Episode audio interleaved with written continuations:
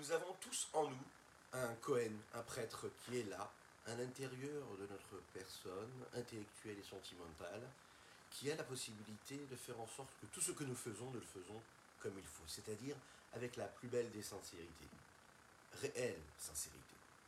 Faire ce que nous faisons, d'étudier ce que nous étudions, que les prières que nous formulons soient vraiment dirigées pour Akadosh pour Dieu, qu'elles soient influencées de cette crainte de Dieu, de façon à ce que cette présence de Dieu qui émane de nos efforts puisse ensuite infuser dans la réalité, dans l'humanité, dans notre vie de tous les jours.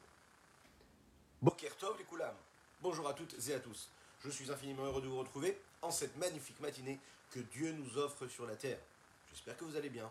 N'hésitez pas à partager, à liker, commenter cette publication afin que nous soyons encore et toujours plus à étudier cette sainte Torah et bien sûr à faire venir notre saint roi Mashiach très rapidement.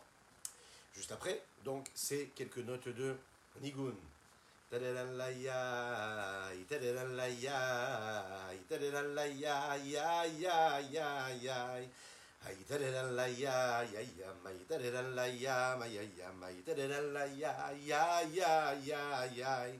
ayitrida la ya ma ma mai. Ayitrida la ya ma ma mai.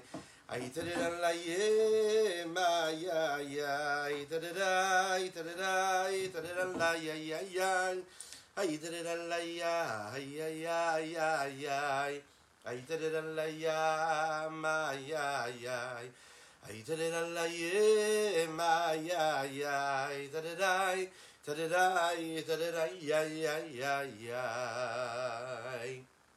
Pourquoi est-ce que nous faisons ce que nous faisons? Surtout quand nous le faisons pour les autres. Est-ce qu'on est sincère quand on agit pour son prochain, quand on agit pour autrui? Ça peut être pour un ami, ça peut être pour un proche, ça peut être même pour ses propres enfants, sa propre famille, ses propres parents, sa propre épouse ou son propre mari. Ce que nous faisons, est-ce que nous le faisons à 100% pour lui ou est-ce qu'on est quand même intéressé? Alors, c'est un petit voyage que nous allons faire aujourd'hui euh, en nous, à l'intérieur de nous, vraiment euh, aller essayer de comprendre vraiment de qui il s'agit quand on fait ce qu'on fait. Est-ce qu'on est vraiment sincère? Est-ce qu'on pense vraiment à Dieu quand on prie, quand on étudie? Qu'est-ce que vous en pensez? Soyons sincères, honnêtes avec nous-mêmes. Quand on est capable de, faire cette recherche comme il faut, eh bien, on va réussir à trouver en nous des forces, des énergies qui vont nous permettre de trouver également des outils. Réussir à polir nos actions, à les faire briller un petit peu plus. Comment? On a étudié ensemble le principe de l'état de l'homme dans lequel il se trouve quand il accomplit une mitzvah, mais sans avoir une émotion particulière. La question c'est, qu'est-ce qui pousse un homme à accomplir la mitzvah? Et est-ce qu'un homme qui accomplit la mitzvah sans une véritable concentration, une véritable intention, est-ce qu'on va compter cette mitzvah comme une bonne mitzvah ou pas? Est-ce que c'est quand même important qu'il continue à le faire ou pas? De façon psychologique, si on regarde un petit peu ce qui se passe entre un homme et son prochain, deux personnes qui se connaissent, un peu ou plus ou moins, et une personne va faire ce que l'autre a besoin qu'il fasse pour lui, accomplir la volonté de son prochain. Lorsque j'accède à réellement toutes, les capacités que j'ai en moi pour faire ce qu'il me, me, demande, est-ce que je suis en train d'accomplir sa volonté véritablement, ou est-ce que je suis en train d'obéir à ma propre volonté qui, elle, veut obéir à la volonté de l'autre? Qu'est-ce que cela veut dire? De la même manière que dans chaque véhicule, il y a un moteur qui le fait avancer. Eh bien, il faut savoir que dans chaque action, il y a un moteur et il y a une motivation. Nous ne faisons rien sans motivation même quand on a l'impression qu'il n'y en a pas, il y a quelque chose de caché, au fond, qui permet, qui motive cette action-là, ou cette réaction que nous avons. Il faut qu'il y ait en réalité ou un sentiment d'amour, ou un sentiment de crainte, ou un sentiment de volonté de rapprochement, ou tout simplement par crainte de la personne qui est en face, qui nous a demandé de faire ce que nous faisons. Donc, en fonction de cela, hein, on peut comprendre qu'il y a, on va différencier ça en, allez, en, en en trois parties. Mon proche me demande quelque chose, de faire quelque chose. Il a une volonté. Je vais accomplir sa volonté. J'ai un sentiment d'amour pour lui, j'ai un sentiment de crainte pour lui. Et parce que je l'aime, donc je vais accomplir sa volonté. J'ai un sentiment de crainte ou de respect, d'honneur réel pour lui, donc je respecte sa volonté, je fais ce qu'il m'a demandé. L'importance que je donne à l'action dépend en réalité du regard et de l'appréciation que j'ai et du jugement que j'ai de la personne qui me demande telle ou telle volonté. Ça va être accepté et reçu par la personne pour laquelle je fais cette action-là, de manière positive, parce que j'ai fait ce qu'il faisait, ce qu'il m'avait demandé de faire par amour ou par crainte, mais en tout cas j'avais accompli sa volonté, et donc de cette façon-là j'ai créé un lien avec lui. Il y a une deuxième façon de faire les choses, c'est de faire pour remplir et pour accomplir notre propre volonté, même quand on fait quelque chose pour l'autre. Je n'aime pas la personne qui est en face. Je ne la crains pas particulièrement. Je n'ai pas un amour particulier, j'ai pas vraiment cette envie-là d'accomplir sa volonté parce que je le sens proche de moi et parce que je le respecte. Pas spécialement. Mais il faut qu'il y ait quand même un intérêt. Il faut qu'il y ait quand même une volonté, sinon je ne le fais pas. Alors pourquoi est-ce que je le fais? Parce que je vais avoir un intérêt personnel.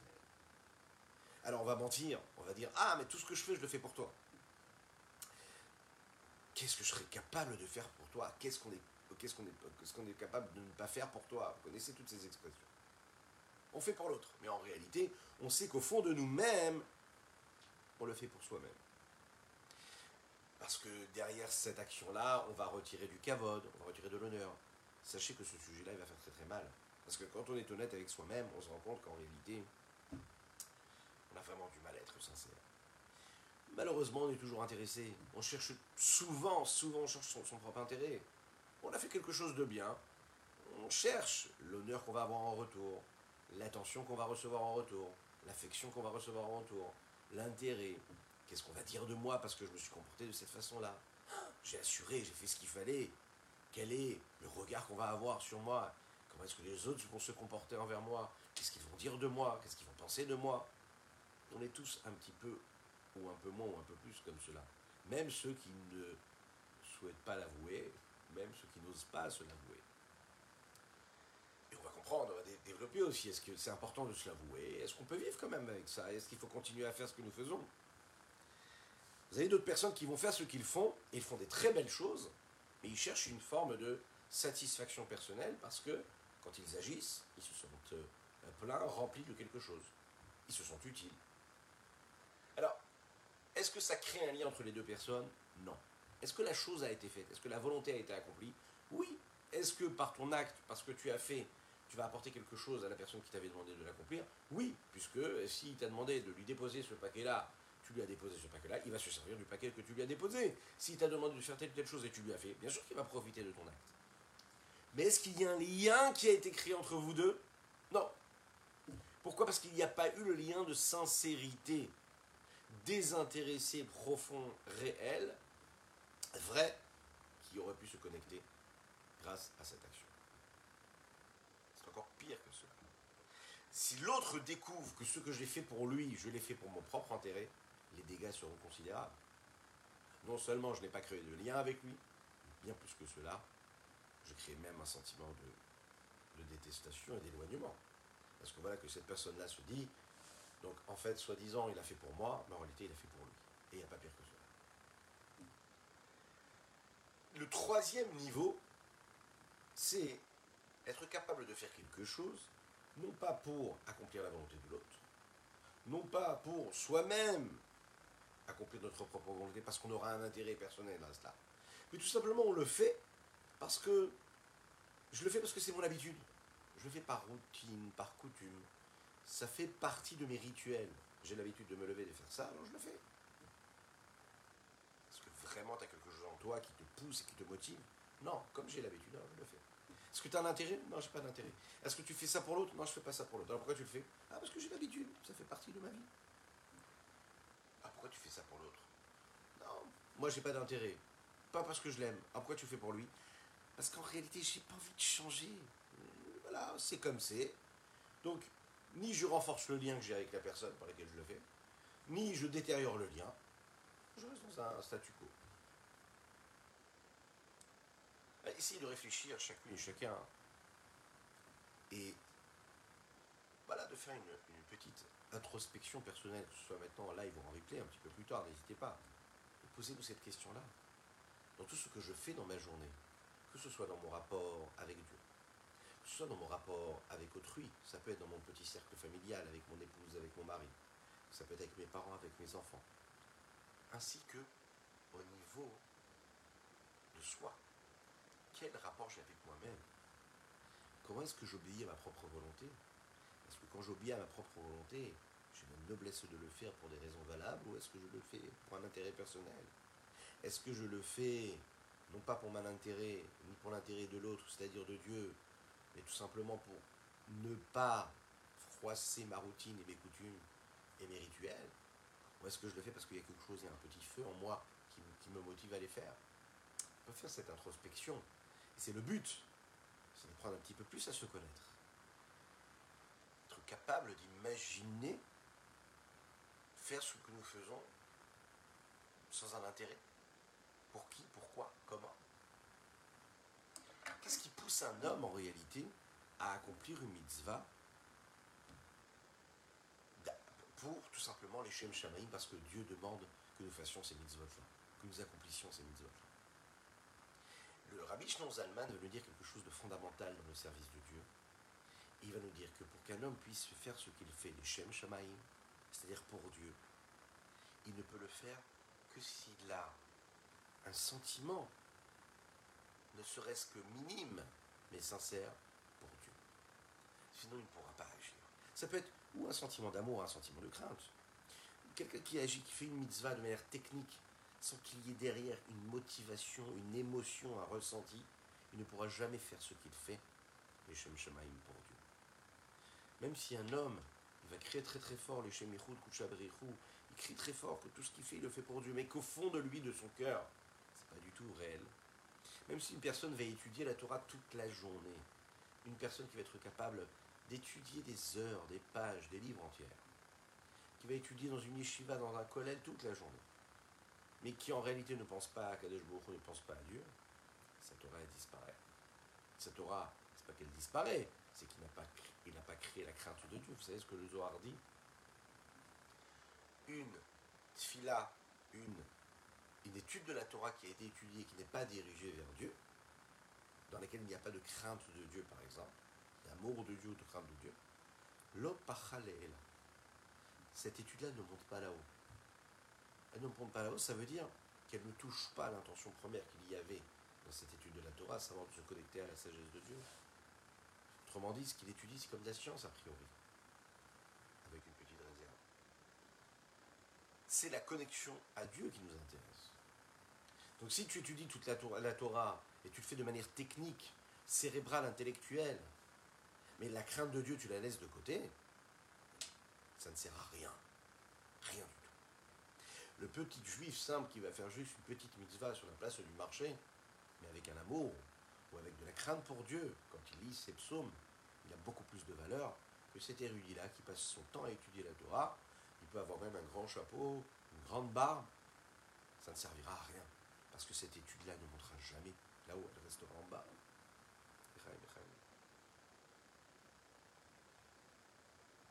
la question qu'on va se poser, c'est comment on fait alors avec ces mitzvot-là, avec cette étude qui a été, euh, qui a été vécue de cette façon-là? Est-ce qu'il y a une solution? Est-ce que ça peut être sauvé à un moment? Et surtout, si c'est pas fait les Shem Shamaim pour Dieu, d'accord? Alors qu'est-ce qui motive une personne à faire une mitzvah?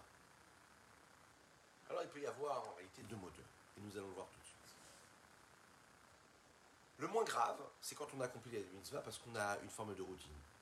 C'est-à-dire que on peut voir de nombreuses personnes qui pratiquent la Torah, qui pratiquent les mitzvot, qui, a priori, sont des personnes qui, sont, qui ont la crainte de Dieu, puisqu'ils agissent comme il faut, a priori. Depuis qu'ils sont tout petits, on les a habitués, on les a éduqués à accomplir telle ou telle mitzvah, de faire les trois filotes le matin, le midi, le soir, de faire attention à chaque lettre et chaque mot qu'ils sont en train de prononcer dans la tefila. Mais tout ça vient de quoi? De la routine. C'est la force qui est en nous qui nous fait faire les mêmes gestes, les mêmes actes, les mêmes paroles, les mêmes réflexes. Mais attention, on peut tomber dans une forme d'inertie totale. Pourquoi est-ce qu'on accomplit le mitzvah? Parce que nos parents nous l'ont accompli. Et pourquoi est-ce que nous nous accomplis Parce que nos parents nous ont éduqués à accomplir cette mitzvah ou à étudier cette Torah. Ils ont accompli ça sans aucun sentiment, sans aucune émotion. Et parfois ils l'ont accompli comme ça, mais nous, on n'a pas réussi à faire naître en nous un sentiment d'émotion et de crainte, pour différentes raisons psychologiques ou pédagogiques. Eh bien, malheureusement, le message n'a pas été transmis. C'est ce qui peut malheureusement être le souci dans un milieu religieux, dans une communauté religieuse, dans des familles religieuses. Et c'est ce qui fait beaucoup de peine aussi, c'est quand l'enfant en réalité n'a pas réussi à trouver l'amour, le sentiment, l'émotion sincère qu'il y avait derrière cette nécessité de se lever pour aller faire la tuila, cette nécessité d'étudier la Torah. S'il y avait juste des actes, et pas du tout de sincérité derrière ces actes, alors on fait tout ce qu'il faut parce qu'il faut le faire, parce que c'est la routine. Mais à un moment, à un moment, quand on grandit, on se dit, mais à quoi bon, à quoi ça sert tout cela? Alors on va avoir attention, ça ne veut pas dire qu'il ne faut pas continuer à installer une routine dans le quotidien d'une vie. Même quand parfois on n'a pas le feu de la motivation, du sentiment et de l'émotion. Mais comprendre ce qui se passe avec cela. Quand il n'y a pas cette chaleur, ce lien profond, intérieur, cette connexion avec le divin derrière les actes, derrière les paroles et derrière les études, alors à ce moment-là, un homme peut vivre une vie entière selon toutes les lois et les préceptes que le Shulchan Aruch nous dicte, sans qu'il y ait Akadosh Baruch sans qu'il y ait Dieu dans cette photographie-là, dans ce qu'il est en train de vivre. Et donc à ce moment-là, ne peut même pas parler de service de Dieu. On n'est pas en train de servir Dieu quand on fait ça. On va voir qu'est-ce qu'on sert. En tout cas, on sert une routine, mais on ne sert pas Dieu. Que Dieu nous aide.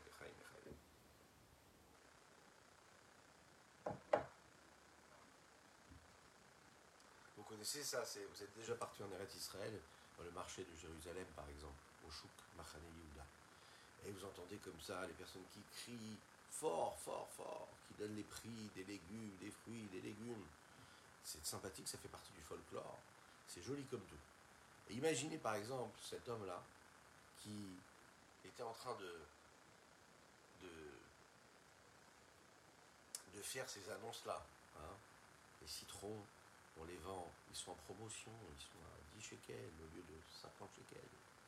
Les pommes de terre sont à 3 shekels au lieu de 10 shekels et qui fort, fort, fort. Et d'un coup, il reçoit un coup comme ça, un coup sur le cœur. Il ne comprend pas, il continue à crier, et là, il reçoit un deuxième coup sur le cœur. Quand tout d'un coup, soudainement, il ouvre les yeux, il se rend compte qu'en fait, il est dans la synagogue, qu'il est en train de prier, en train de faire la Hamida. Et en fait, de manière routinière et mécaniquement, qu'est-ce qu'il a fait? Quand on fait Tachanou dans la tfila et qu'on dit Khatanou, alors à ce moment-là, à un moment, on tape sur le cœur. Donc il était déjà dans son imaginaire, il était en réalité pas du tout concentré sur ce qu'il était en train de faire. Il était en train de faire cette fille-là, mais il pensait à comment est-ce qu'il allait annoncer les fruits et les légumes qu'il allait vendre au marché. Qu'est-ce que ça veut dire? Ça veut dire que tu fais la fila, tu fais tout ce qu'il faut, tu fais les bons gestes, tu crois pas en avant, tu crois pas en arrière, tu te balances comme il faut, tu fermes les yeux comme il faut, tu prends le livre pour étudier, tu vas étudier.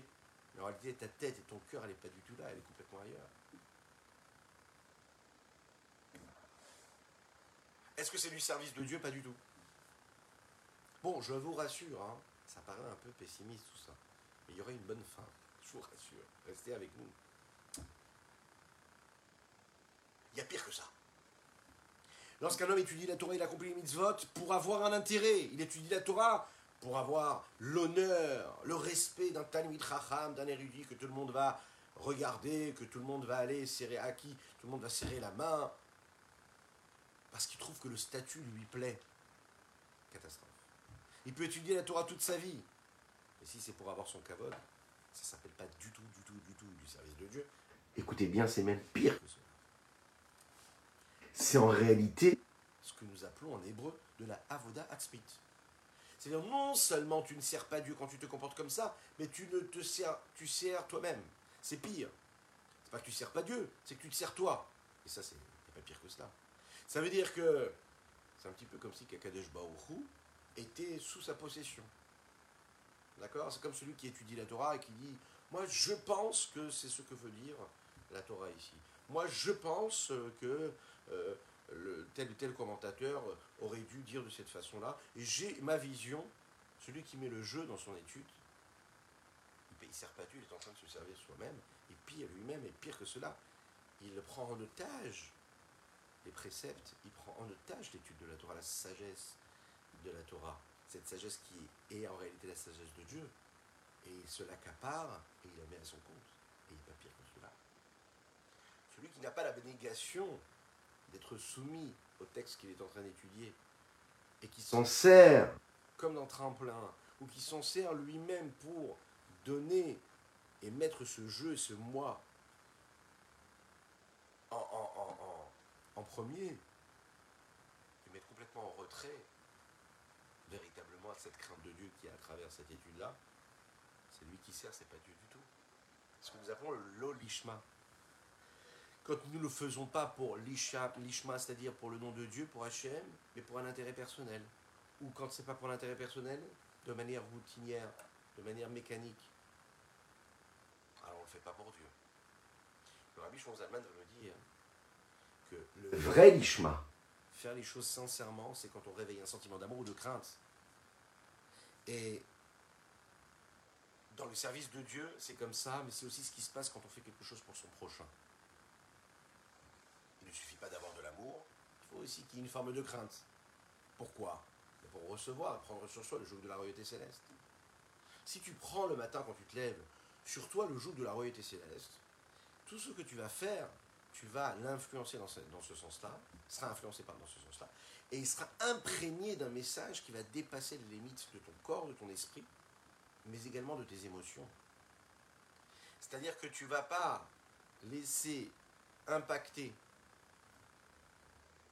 le contact que tu as avec Dieu par ton appréciation personnelle. Il y a d'abord une forme de soumission et il y a ensuite ce que toi tu vas faire. Parce que tu sais que tout ce que tu vas faire, tout ce à quoi tu vas penser, tu vas y penser parce que c'est Dieu qui est à l'intérieur de tout cela. Regardez ce que dit le mot, dans les mots Rabbi Zalman ici. Pour bien préciser tout cela, il nous dit le Même si ce qu'il ne fait, il ne le fait pas pour un intérêt personnel particulier, et juste comme ça. Et là, en fait, il le fait sans avoir une intention réelle de faire ce que Dieu lui demande, de craindre Dieu. comme il est dit dans les textes de Ishaya, leur crainte, la crainte qu'ils avaient pour moi, c'est une crainte qui dépendait d'une forme de routine, d'habitude, qu'ils avaient l'habitude de faire, comme leurs amis, comme leurs proches, qu'ils avaient appris de leur père, etc.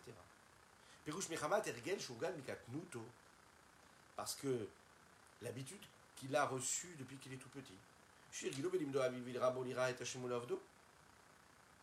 que lui ont enseigné son père et son maître à craindre Dieu et le service, il ne le fait pas pour Dieu véritablement.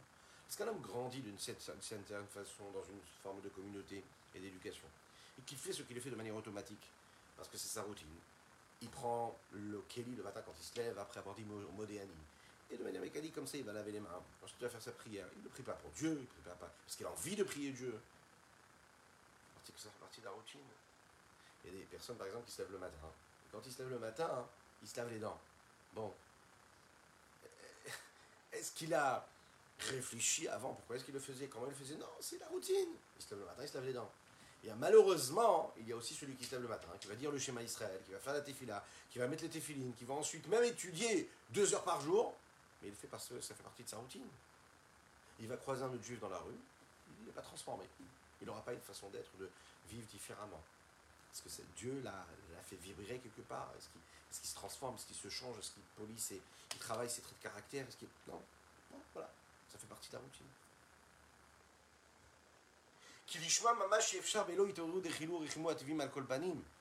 Parce que quand on veut faire les choses véritablement avec une vraie intention, on ne peut pas le faire sans réveiller l'amour et la crainte naturelle qui est en nous. Léotian, Esther, Alev et la les faire sortir de ce qui est caché dans le cœur vers ce qui est dévoilé, que ce soit bah, Mamor, Talmud, Libo, dans le cerveau, et, mais également dans ce qui se passe dans le cœur, afin de faire les choses comme il faut. Il faut qu'il y ait un travail personnel, il faut qu'il y ait une approche convenable. On n'est pas juste là pour vivre une expérience, on est là pour ressentir quelque chose qui correspond à une volonté de connexion à Dieu.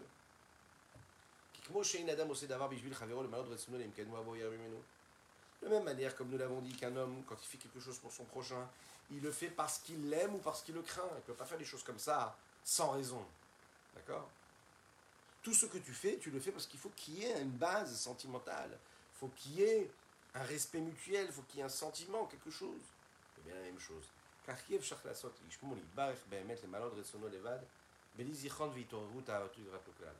C'est impossible de faire pour Dieu véritablement quelque chose, d'accomplir sa volonté sans se souvenir, sans réveiller en soi un amour et une crainte pour Dieu, que ce soit cérébralement dans la pensée ou même au moins dans ce qu'il y a dans le cœur, dans, on pourrait même dire dans, une forme d'inconscience émotionnelle ou intellectuelle, si cela peut exister. Il faut quand même qu'il y ait quelque chose qui le pousse, qui le pousse, qui lui donne envie de le faire pour une raison quelconque, pas juste comme ça, juste comme ça.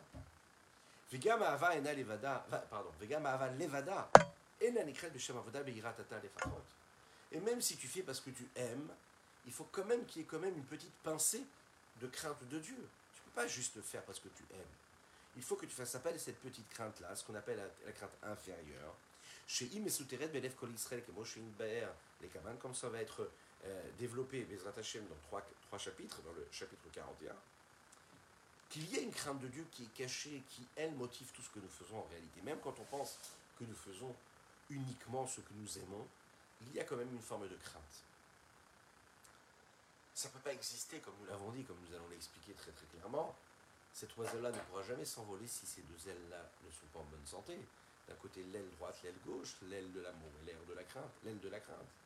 Comme le Zohar, nous l'a dit, que, pour que, cette mitzvah que tu es en train d'accomplir, cette étude de la Torah que tu es en train d'accomplir, tu veux qu'elle s'envole, qu'elle monte. Il faut qu'il y ait de l'amour et de la crainte. C'est pas possible. Sinon. On ne va jamais s'élever véritablement. Lorsqu'il y a de l'amour, et que cet amour-là, c'est un amour qui est sérieux, il y a quand même une forme de crainte. Pourquoi? Parce que quand j'aime véritablement, ben, j'ai peur de perdre la personne que j'aime. Quand j'ai un sentiment d'amour qui est développé, eh bien, dans ce sentiment d'amour, il y a cette petite crainte de ne plus pouvoir avoir ce que j'ai ou ce que j'éprouve de manière positive pour cette personne. C'est ce qui se passe entre les hommes, mais c'est ce qui se passe aussi entre l'homme et chaque chose. Même le rapport que nous avons avec des objets qui sont a priori inertes, même si ça n'existe jamais, parce qu'il y a toujours la vitalité de Dieu, même des éléments qui n'ont pas a priori d'émotion, de sentiment. Lorsque j'ai une attirance pour quelque chose, oui, j'aurai obligatoirement un rapport avec cet élément-là qui sera doté d'une, forme de réserve, de respect mutuel. Ça veut dire, comme par exemple, vous savez ce que l'homme peut avoir face. Le Rav Israël donne un exemple qui est très joli ici. Le rapport, le contact, le jugement que nous avons face à l'harmonie, face à la beauté. Hein, ce n'est pas quelque chose que je peux saisir, c'est juste voilà, la beauté. Mais la beauté, je la respecte, je la crains. Qu'est-ce que ça veut dire? Ça veut dire que je lui donne une place, une valeur. Je la laisse exister pour ce qu'elle est, et non pas uniquement pour l'intérêt que j'y porte. Prenez un homme, par exemple, qui a un contact, qui aime le bon vin, admettons, d'accord? Et une personne qui aime le bon vin va respecter le vin bizarrement, elle va prendre la bouteille avec respect, avec amour, avec respect. Elle, euh, elle va la mettre dans un endroit qui est joli, elle va bien la garder, elle va bien la protéger. Non pas uniquement parce que ça coûte cher, parce que c'est un grand millésime, non, mais parce que comme elle apprécie, donc elle a un rapport avec, qui est un rapport et d'amour et de crainte. C'est un comportement. Une personne, par exemple, qui aime cuisiner. D'accord? Si elle voit une autre personne se comporter, malmener un aliment, un ingrédient, elle va se sentir mal à l'aise, elle ne supportera pas. Pourquoi? Parce qu'il faut respecter les aliments. Parce qu'elle, elle sait les respecter, elle connaît la valeur, elle sait ce que ça apporte. Donc elle ne supportera pas qu'une personne se comporte avec mégarde et irrespect. Donc il y a une forme d'amour, et dans cette forme d'amour, d'appréciation, il y a aussi une forme de crainte. À chaque fois qu'il y a un sentiment d'amour, il y a donc de la crainte. Et c'est la même chose du côté de la crainte. Pour qu'il y ait de la crainte, il faut qu'il y ait quand même une forme d'amour. Il faut qu'il y ait une pensée d'amour. Quand on étudie, quand on prie la, la tefila, il faut savoir que c'est pareil. Dans la tefila, de manière globale, et dans chaque petite partie de la tefila, il y a des mots, il y a des notions, il y a des parties qui parlent de crainte et d'amour. Mais souvent, on verra que l'amour et la crainte qui transparaît du texte est imbriquée l'une avec l'autre. Entre la crainte et l'amour, il y a des passages, il y a des ponts. Nous passons de la crainte à l'amour, nous passons de l'amour à la crainte. Ce contact-là, il est réel, il est basé sur le fait que l'amour et la crainte ne peuvent être séparés véritablement, parce que chacun nourrit l'autre et chacun se nourrit de l'autre. S'il y a une véritable crainte, c'est juste une question de temps et de profondeur de sentiment pour que cela nous amène à un véritable sentiment d'amour également. Tu crains vraiment la personne, à un moment tu vas l'apprécier, tu vas l'aimer. Tu aimes la personne, eh bien à un moment tu la craindras. Dans quel sens tu la craindras? Pas parce que tu en as peur. Crainte dans le respect. Quand on aime véritablement ses enfants, ses conjoints, son conjoint, il y a en fait une forme de crainte. C'est quoi cette crainte-là? Une forme de respect. Parle avec respect, c'est parce que je ne veux pas détériorer le rapport que j'ai avec. Je l'aime tellement, donc je la respecte. Si je la respecte, c'est-à-dire que je la crains. Pas dans le sens que j'en ai peur, mais parce que je l'aime, donc je lui donne de la valeur à travers ma crainte. Un parent avec un enfant qui n'est pas capable de respecter aussi ses enfants, vous dire non mais moi je les aime mes enfants, je les aime, ah oui j'aime le plus, c'est la prunelle de mes yeux, et qui leur parle avec, que Dieu nous en préserve avec dédain, avec mépris, qui leur parle mal, les enfants le ressentent et ça existe malheureusement. Un enfant, on lui parle bien. Un professeur qui parle avec dénigrement à ses élèves, il est détruit, que Dieu nous en préserve à vie. Un professeur qui se fait craindre véritablement un regard d'amour profond pour l'élève. Et l'enfant Bien sûr qu'il craint son professeur, mais il a besoin de percevoir ce sentiment d'amour. Il a besoin de sentir que le professeur le respecte aussi. Et quand il sent le respect du professeur, alors à ce moment-là, il peut le craindre et il peut donc l'aimer. C'est la raison pour laquelle des professeurs qu'on a pu avoir, qui étaient ceux qui étaient le craint le plus, eh bien on les a aimés avec les années. Pour retrouver un ancien professeur, on est très heureux de le revoir on a quelque chose, on a un attachement avec un rat, avec un maître, on a quelque chose. Un père qui peut être même parfois très rigoureux, peut être aimé de façon extraordinaire par ses enfants, parce que derrière cette rigueur, il y avait en réalité un vrai sentiment d'amour, et parce que le père respectait ses enfants. L'histoire nous raconte qu'il y a des grands sages qui ont eu des enfants, qui ont enseigné, qui avaient une exigence extraordinaire, très présente pour eux, et parfois de manière extérieure, qui pouvait paraître exagérée. Et comme le sentiment d'amour et le sentiment de respect qu'avait le maître ou le père pour l'élève ou pour l'enfant était tellement vrai, tellement sincère et tellement profond, qu'en fait, tout ce qui était autour, toute cette rigueur-là, en fait, n'était rien face à cet amour-là qui avait. Il ne peut pas y avoir d'amour sans crainte, et il ne peut pas y avoir de crainte sans amour. Et c'est en réalité la vie du juif ici-bas sur terre. C'est la mission que nous avons à accomplir de comprendre qu'à travers tout ce que Dieu nous demande de faire et qu'il exige de nous, oui, il y a des choses qui sont compliquées. Oui, ça demande beaucoup d'efforts. Ça demande, ça demande une méticulosité. Et il faut encore en faire et toujours plus. Difficile de se reposer. Difficile de cesser de le faire. Il y a toujours quelque chose à faire. Toujours une mitzvah, toujours une étude, toujours une, une tfila. Et pourtant, on sait qu'à travers cette rigorosité que nous avons, on comprend que ce que nous faisons, nous le faisons pour ce qu'il y a à l'intérieur.